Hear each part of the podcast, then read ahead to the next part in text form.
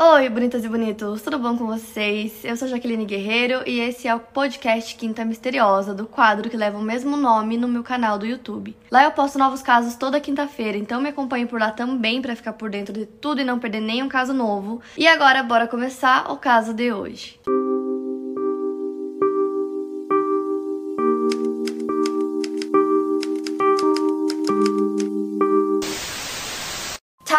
Calico nasceu em 28 de fevereiro de 1969 em Belém, Novo México, uma cidade pequena onde não havia desconfiança entre os vizinhos, os pais sempre deixavam seus filhos brincarem na vizinhança sem nenhuma preocupação. Tara é filha de Patty e David Calico, e os seus pais se divorciaram quando ela ainda era criança e ela continuou morando com a mãe. Mais tarde, a mãe dela se casou novamente com um homem chamado John Doyle, que virou o padrasto da Tara. Então ela tinha dois irmãos, o Chris Calico e a Michelle Doyle, que eram de pais diferentes. A Tara sempre foi uma garota ativa desde pequena, ela foi líder de torcida, jogava softball, ela também amava jogar tênis, ela fazia parte do clube de esqui e os seus amigos diziam que ela era uma garota super determinada, que não deixava ninguém ficar no seu caminho quando ela estava decidida a conquistar alguma coisa.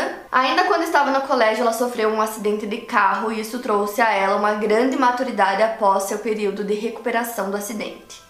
Uma das coisas que a Tara mais gostava de fazer era andar de bicicleta e ela tinha um trajeto que ela sempre fazia esse mesmo trajeto quase todos os dias, que ela amava, então era 27 quilômetros para ir e 27 quilômetros para voltar. Então era quase todos os dias que ela fazia esse trajeto. Às vezes ela ia com a mãe dela, mas na maioria das vezes ia sozinha.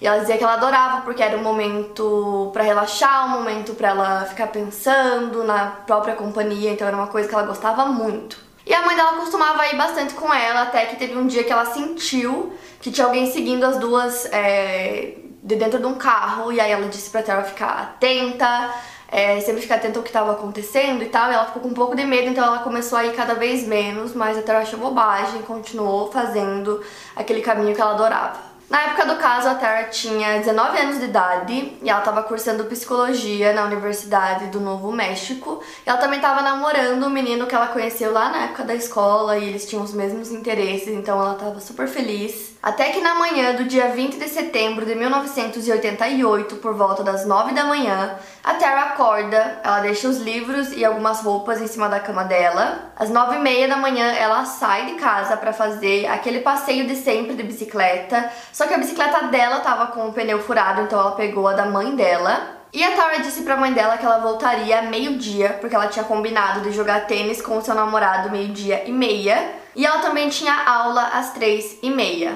E uma coisa que é muito doida é que é quase como se a Tara tivesse pressentido que alguma coisa ia acontecer. E aí ela disse pra mãe dela que se ela não voltasse até meio-dia, era pra mãe dela ir atrás dela, porque ela teria que estar em casa esse horário. Então, quando deu meio-dia e cinco e ela não tinha voltado, a mãe dela entrou no carro e decidiu ir atrás da filha.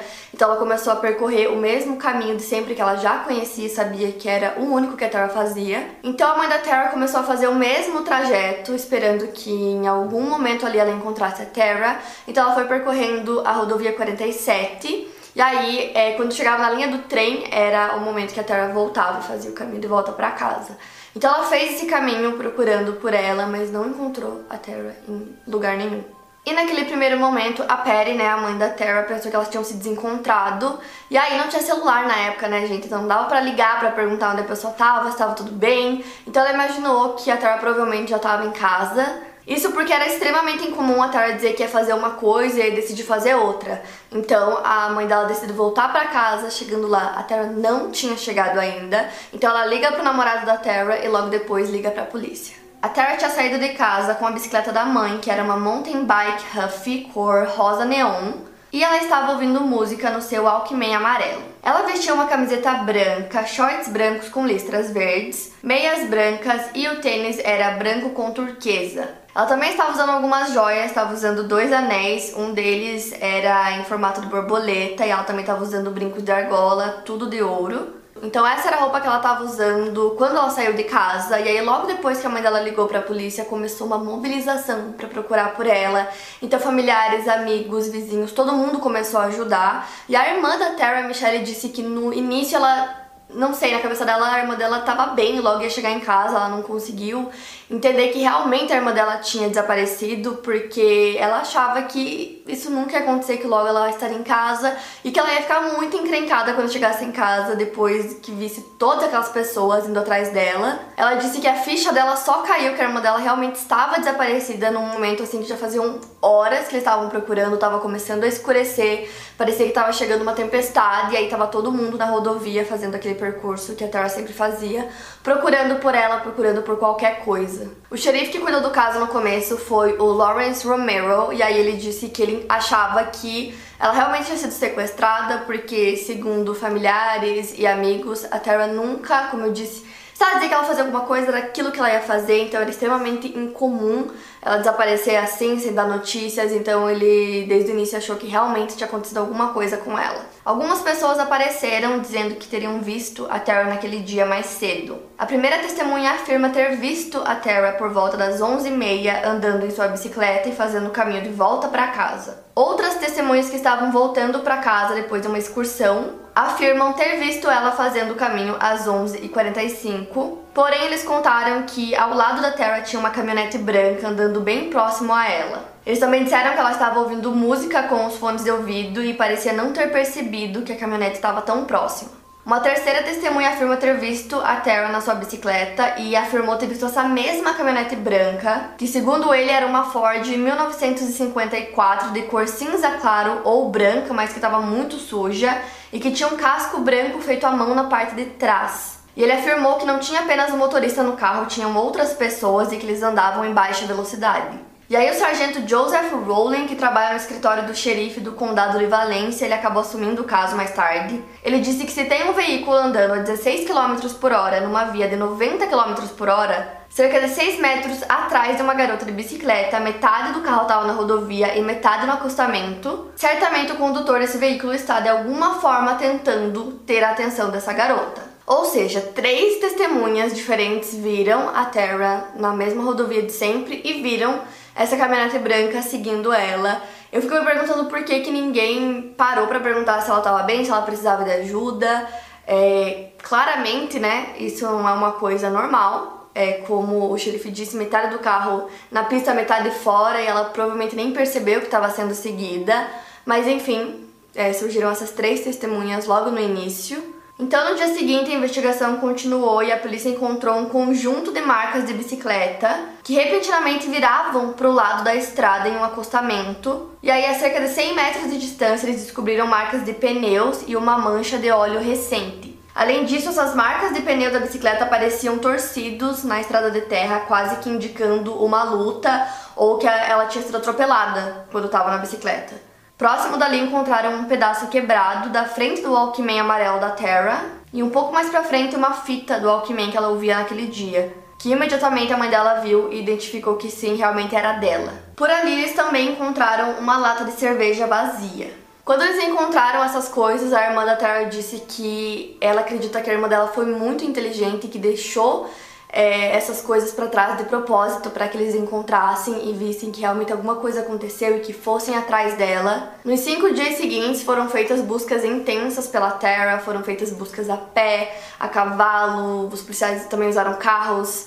É, também levaram cães farejadores, procuraram também em um rio que tinha próximo dali, então Assim, procuraram muito por ela em todos os lugares ali, pelo percurso que ela sempre fazia. Não só policiais, como muitas pessoas também ajudaram na busca nesses cinco dias. E a polícia até entrou em contato com um programa de recursos das Forças Armadas, onde eles treinavam os homens e tal. Então, eles pediram ajuda e vários homens foram ajudar na busca. E aí surge a primeira teoria, que quase em 90% dos casos de desaparecimento sempre tem essa teoria que a polícia cria, que é a de que a Terra tinha fugido por vontade própria. E aí a família dela disse que não, jamais, que isso não era nenhuma possibilidade. O padrasto dela disse que a Terra era uma pessoa muito ativa, ela fazia muitas coisas em um dia só. Ele falou que 24 horas não eram suficientes para ela e que ele tinha certeza que ela não tinha fugido porque ela estava muito bem com a vida dela, queria conquistar várias coisas e aquilo simplesmente não fazia sentido. E aí, nos dias seguintes, a polícia acabou encontrando outros pedaços do Walkman da Terra, próximo da entrada do John Kennedy Campground, na base das montanhas Manzano, que é uma área remota, sem população alguma, cerca de 32 quilômetros longe de onde eles encontraram os primeiros pedaços do Walkman. Enquanto isso, os detetives continuaram procurando por pistas e entrevistaram pessoas de todos os lugares na estrada estadual 47. Eles acabaram reunindo sete testemunhas que disseram que viram a Terra, cinco das quais também viram essa caminhonete branca suspeita. E aí, no dia 25 de outubro, o xerife Romero anunciou que acreditava que pelo menos dois homens estavam envolvidos no sequestro. E essa declaração foi com base em uma testemunha que se apresentou para dizer que viu duas pessoas dentro da caminhonete. Então, essa testemunha descreveu o motorista como um homem branco de 35 a 45 anos de idade, com cabelo castanho avermelhado, pesava cerca de 90 quilos e tinha rugas próximas aos olhos. A placa do carro ele disse que era do Novo México e que começava com WBY ou WBZ e terminavam com o número 6. Foi feito um esboço que gerou mais de 100 dicas por telefone e quatro entrevistas, porém ninguém foi preso. E aí, conforme a investigação seguia, eles foram eliminando algumas possíveis pistas que foram encontradas, como uma garrafa de água e uma terra remexida próxima à Rota 47. Eles também descartaram uma possível conexão do caso Terra com outro caso que aconteceu em 1985, que foi o desaparecimento de uma garota chamada Deborah Lansdale. E também descartaram o fato de eles terem encontrado três homens bebendo cerveja encostados em uma picape logo depois do desaparecimento da Terra e o álibi deles era que a cerveja que eles bebiam era de uma marca diferente da lata que foi encontrada próxima do local em que a Terra provavelmente foi sequestrada. O que para mim ainda não é suficiente, eles poderiam ter comprado outra marca de cerveja, né? Mas enfim, não se sabe né, se esses homens poderiam estar envolvidos ou não. Mas a gente nunca sabe, então eu sempre penso que eles têm que ir, tipo, até o final em qualquer coisa que eles encontrem. Mas de qualquer forma o tempo foi passando e aí a Tara meio que virou uma lenda, assim, é, na cidade que ela morava, então os pais falavam assim: ah, não vai sozinho em tal lugar, porque você sabe o que aconteceu com a Terra, vai acontecer com você também. Então as pessoas estavam realmente muito assustadas com o que tinha acontecido, porque como eu falei pra vocês, era uma cidade muito tranquila. Né? Não tinha praticamente nada de índice de criminalidade, de repente acontece um desaparecimento desse que não leva a nada e as pessoas estavam com muito medo. Então foram cerca de 10 meses de investigação, onde o que eles encontraram foi o que eu falei para vocês, o pedacinho do Walkman, eles encontraram a fita do Walkman, essa cerveja, essa lata de cerveja é, e as marcas no chão. Foi tipo só isso durante 10 meses. E aí, né, o que as testemunhas falaram, mas que acabou não levando a nada. E aí, no dia 15 de junho de 1989, uma mulher estava saindo de uma loja de conveniência no porto St. Joe, na Flórida, e ela viu que tinha uma foto virada de cabeça para baixo no chão do estacionamento.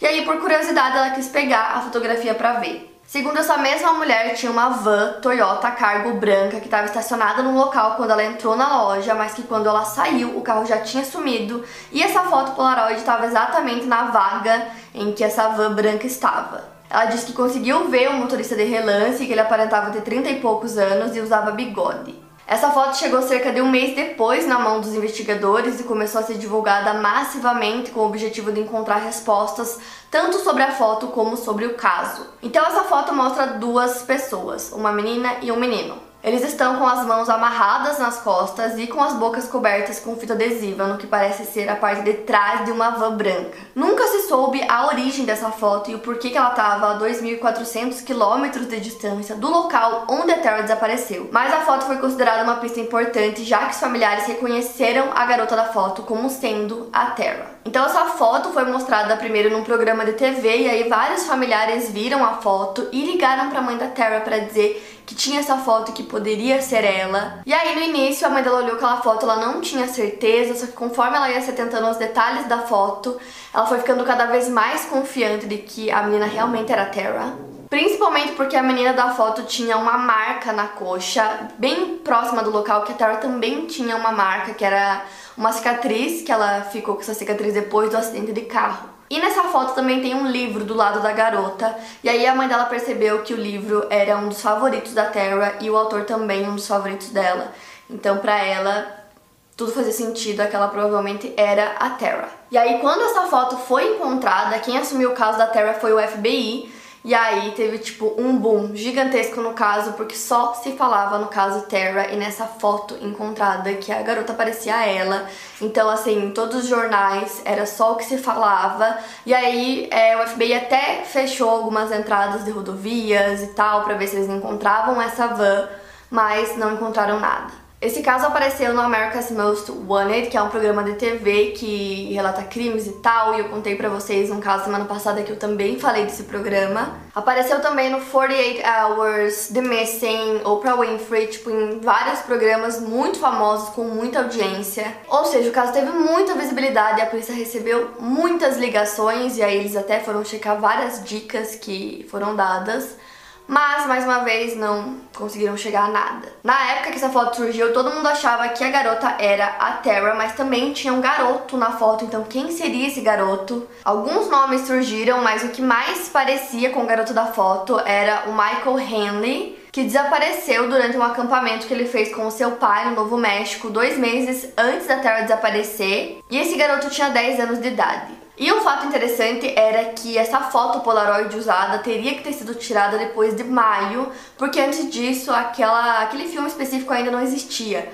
Então, quando as famílias descobriram isso, ambas concordaram que a foto era recente e que provavelmente eram seus filhos desaparecidos. E os pais do Michael, que acreditavam que era ele na foto, ficaram super aliviados no começo, porque o menino da foto parece bem, parece saudável, então eles achavam que o filho deles pelo menos estava bem. Só que aí no ano seguinte, em 1990, foram encontrados os restos mortais do Michael nas montanhas Zuni, no Novo México, exatamente no lugar onde ele tinha ido acampar com o pai.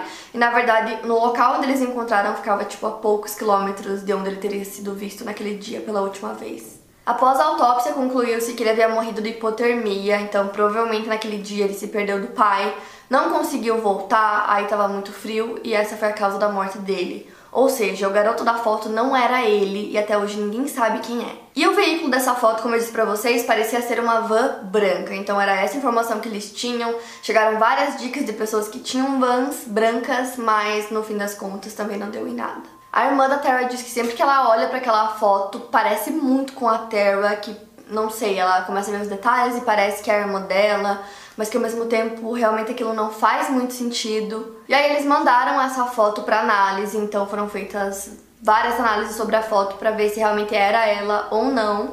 E aí, no fim das contas, o FBI acredita que não era a Terra na foto, mas a Scotland Yard acredita que era. Fora que depois que essa foto foi divulgada, as pessoas começaram a ligar muito para a polícia afirmando ter visto a Terra em diversos lugares dos Estados Unidos, principalmente na Flórida, que foi onde a Polaroid foi encontrada. Então a polícia disse que eles acreditam que na verdade nenhuma das pessoas era Terra, as pessoas só estavam tentando ajudar. E como eles viram a foto que talvez poderia ser ela, ninguém sabe se era ela ou não. Se fosse ela, isso quer dizer que ela estava viva naquele momento. Então qualquer mulher que tivesse alguma semelhança com a Terra, as pessoas já ligavam para dizer que era ela.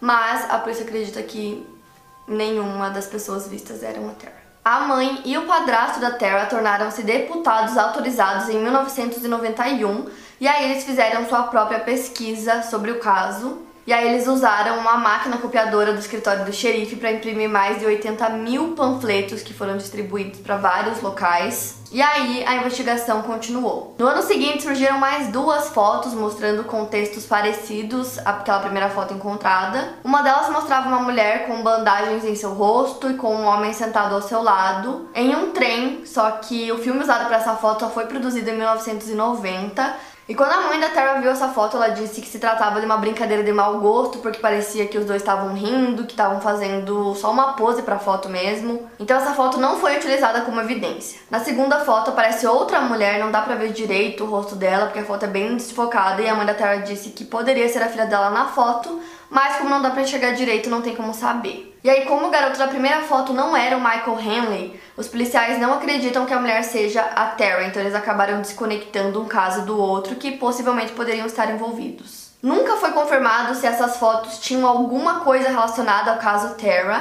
e nem se de fato era ela na primeira foto, embora pareça bastante, nunca foi confirmado. E aí outras pistas acabaram surgindo. Uma delas foi uma ligação para a polícia que levou a um livro que tinha um número de telefone que parecia indecifrável. Esse número poderia ter cerca de 200 variações, sendo apenas 50 destas válidas, mas nunca foi descoberto que número do telefone era aquele e qual era a relação disso com o caso da Terra. E aí no dia 10 de junho e no dia 10 de agosto de 2009, já muitos anos depois, a polícia recebeu dois envelopes que vieram de Albuquerque, Novo México. A primeira foto era de um garoto de cabelo castanho e na foto alguém tinha desenhado com caneta preta como se fosse uma fita tapando a boca dele. A segunda foto era a mesma do mesmo garoto, mas sem esses ciscos de caneta. Dois dias depois, um jornal chamado The Star recebeu um terceiro envelope. Tinha outra foto do garoto com os ciscos na parte da boca. Não se sabe se em todas as fotos era o mesmo garoto ou não, ou se isso teria alguma coisa a ver com o caso Terra. Todos os envelopes vieram sem impressões digitais e sem endereço de remetente. Só que ao mesmo tempo que isso pode ter alguma conexão com o caso também, pode não ser nada, é, pode ser só alguém tentando chamar a atenção da polícia, que é uma coisa que acontece com casos grandes, que tem outras pessoas que não tem nada a ver com o caso e aí começam a mandar as coisas para tentar chamar atenção. O caso continua em investigação até hoje e aí foi formada uma força-tarefa com várias agências do país que se juntaram para investigar o caso em 2013 e 2014. E tanto o gabinete do xerife do condado de Valência quanto o FBI estão investigando dois suspeitos que moram na mesma cidade que a Terra e tem algumas teorias envolvendo essas duas pessoas, só que o FBI não divulgou nada, nem as teorias, nem quem são esses homens. Não divulgaram nenhuma informação, apenas que tem duas possíveis pessoas envolvidas e que eles estão investigando. Já a irmã da Terra, Michelle, se juntou com uma colega de escola da Terra chamada Melinda e as duas mantêm o caso vivo nas mídias sociais até hoje. E elas também criaram um podcast chamado The Vanished, The Tara Calico Investigation. A Melinda acredita que quanto mais o tempo passa, mais as pessoas se sentem confortáveis em tocar nesse assunto. E no podcast elas mantêm o trabalho de investigação por conta própria, fazendo pesquisas de arquivos, entrevistando pessoas e também conseguem fornecer algumas informações para as autoridades. A Michelle, que é irmã da Tara, diz que o caso não está acabado até realmente acabar, até a família ter uma resposta, ter um fechamento e que ela não vai parar de dar atenção para isso isso até que alguma pista leve ao culpado ou que explique o que realmente aconteceu com a Terra no dia 20 de setembro de 1988. Então, indo para as teorias, eis que 19 anos depois do desaparecimento, o xerife René Rivera, que trabalhou no caso de 1996 até 2011, deu uma declaração dizendo que ele sabia o que tinha acontecido com a Terra. Porém, ele não tinha nenhuma evidência para comprovar essa teoria, e aí ele disse que durante os anos ele recebeu algumas dicas que diziam, né, que dois adolescentes viram a Terra andando de bicicleta algumas vezes pela rodovia, até que no dia que aconteceu o caso, eles começaram a provocar a Terra, até que eles atropelaram ela, pegaram ela, sequestraram, pegaram a bicicleta, tudo. E aí ela ainda estava viva e começou a ameaçar os dois, dizendo que ela contaria tudo que ela iria para a polícia e que alguma coisa aconteceria com eles. E aí por conta disso eles a mataram. Ele disse que ele não conseguiu fazer nada durante os anos, não conseguiu prender ninguém porque ele não tinha provas, né, não tinha evidências concretas, mas ele disse que tinha uma lista de nomes. E isso deixou a família da Terra muito brava porque ele nunca divulgou essa lista durante todos os anos. Mas aí ele disse que ele só divulgou essa teoria dele que foi dada por dicas de pessoas porque ele achava que divulgando é, as pessoas que sabem aonde está os restos mortais da Terra apareceriam e aí ele conseguiria comprovar que realmente a teoria estava certa, o que nunca aconteceu. E essa teoria faz sentido principalmente por conta de um documento do caso que foi a público, onde consta uma entrevista com um homem chamado Henry Brown. Esse homem morava na mesma cidade da Terra e ele confessou à polícia em seu leito de morte que quando era adolescente, um vizinho chamado Lawrence Romero Jr., que tinha fama de encrenqueiro e que era filho do xerife na época, do Lawrence Romero, que foi aquele primeiro xerife que estava assumindo o caso, ele disse que o Lawrence filho era traficante de drogas e que ele tinha interesse na Terra, mas que ela nunca quis nada com ele porque afinal ela estava namorando. Então esse cara que deu a confissão, o Henry, disse se lembrar de uma festa que foi dada pelo Lawrence filho, onde ele contou para ele o que tinha acontecido com a Terra. Então eles contaram que no dia 20 de setembro de 1998, o Lawrence, mais dois amigos e mais um homem chamado Leroy Chaves estavam todos na caminhonete quando avistaram a Tara sozinha na estrada e aí eles decidiram bater nela. E aí foi o que eles fizeram e segundo ele, após isso, eles a levaram para uma cova e abusaram dela. E aí a Tara ameaçou ir à polícia e contar tudo e foi quando o Lawrence Romero Jr. a matou. Eles contaram que o Leroy Chaves e mais um outro garoto chamado Silva a seguravam enquanto ela foi esfaqueada pelo Lawrence Filho. Eles disseram que o corpo foi originalmente escondido num arbusto próximo de onde a violência aconteceu, mas que aí quando as buscas começaram a se intensificar, eles moveram o corpo e colocaram no porão da casa do Romero. E depois de alguns dias eles jogaram o corpo em um lago que ficava perto de uma das casas deles. Ele afirmou que a bicicleta rosa da Terra foi levada e descartada em um ferro velho. E aí, quando o policial perguntou por que ele não ter confessado isso antes, ele disse que foi ameaçado de morte caso entrasse em contato com a polícia para realizar uma denúncia. Lembrando que isso foi anos depois e o Henry contou isso no leito de morte, então ele especificou que queria que os policiais fossem até lá para ele contar. E aí eles perguntaram por que, que ele só foi falar isso muitos anos depois e ele disse que na época ele foi ameaçado pelo Lawrence e pelos outros que se ele contasse ia acontecer alguma coisa com ele, né, essa suposta confissão deles. E aí quando ele deu essa confissão anos depois, ele deu todos os nomes dos envolvidos. E o mais curioso dessa teoria é que além do Henry, outro homem apareceu e contou a mesma história. E esse homem era Donald Dutcher, ele contou exatamente a mesma história, mas ele disse que ele não sabia a localização exata do corpo e a pior parte dessas duas confissões, né, e eles nem se conheciam, eles contaram a mesma história. A pior parte é que quando eles confessaram tudo isso para a polícia, todos os envolvidos, né, que eram o Lawrence Romero Jr., filho do xerife na época, e os cúmplices, todos já estavam mortos. Então não tinha nem como confirmar a veracidade dessa teoria. Ainda nessa teoria dizem que o Lawrence, um tempo depois, tirou a própria vida e que ele deixou um bilhete, né, uma carta. Nessa carta ele confessava o crime, que o pai dele encontrou o bilhete e deu fim no bilhete. Então a questão dessa teoria é, será que realmente faltaram provas, né, para chegar num culpado ou será que eles sabiam quem era o culpado, sabiam onde estava o corpo, sabiam de tudo, mas foi tudo acobertado porque o culpado era filho do xerife na época. A irmã da Terra acredita exatamente nessa teoria, embora ela nunca tenha citado nomes, ela diz que ela acredita que foi isso que aconteceu, que alguns jovens né, mexeram com ela, que aconteceu tudo aquilo que eu falei e no final eles se livraram da bicicleta e do corpo. A irmã da Terra acredita que alguém na cidade sabe exatamente com detalhes tudo que aconteceu naquele dia, sabe quem foram os culpados. Ela acredita que talvez até os pais dos culpados que ainda estão vivos saibam de tudo isso, mas que decidiram nunca contar. Fora que também tem uma possibilidade do corpo ter sido enterrado naquela área que eu falei pra vocês que é bem remota, que não tinha ninguém lá, tipo, ninguém mora naquela área, não tem nada, só terra.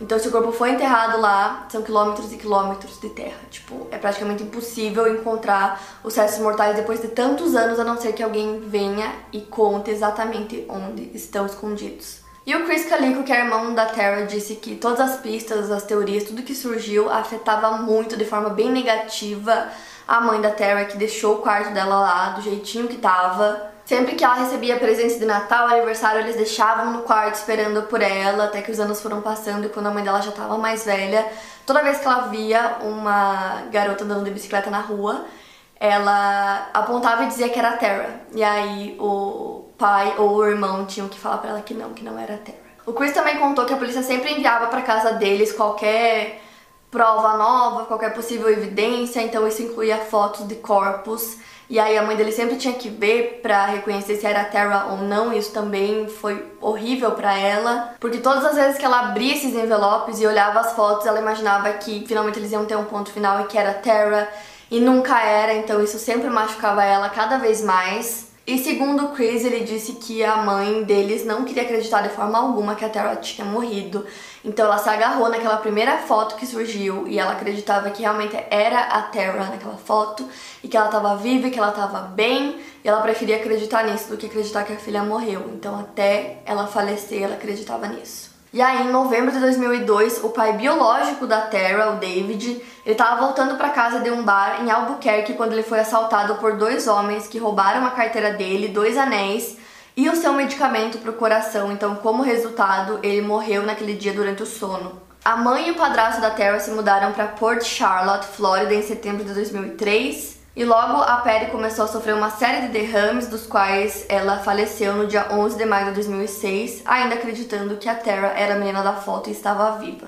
A Terra está listada como sobrevivente em seu obituário e o seu padrasto John continua vivo e na esperança de que um dia eles a encontrem ou que eles tenham alguma resposta. Como eu disse para vocês, a irmã da Terra, Michelle, continua investigando o caso, continua deixando o caso vivo nas mídias sociais.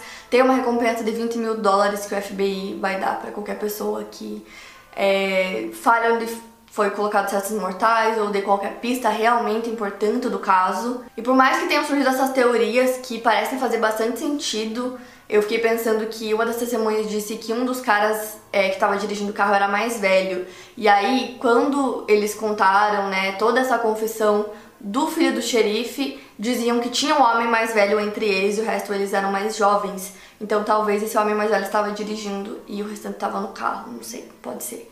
Né? Não dá para saber, embora essa teoria seja até forte na minha opinião, nada foi comprovado, então o caso permanece sem solução. Mas a investigação segue e eu espero que logo eles descubram o que realmente aconteceu. Para mais casos, siga meu podcast aqui no Spotify. Lembrando que os casos novos saem primeiro lá no meu canal do YouTube toda quinta-feira. Obrigada por ouvir, até o próximo caso.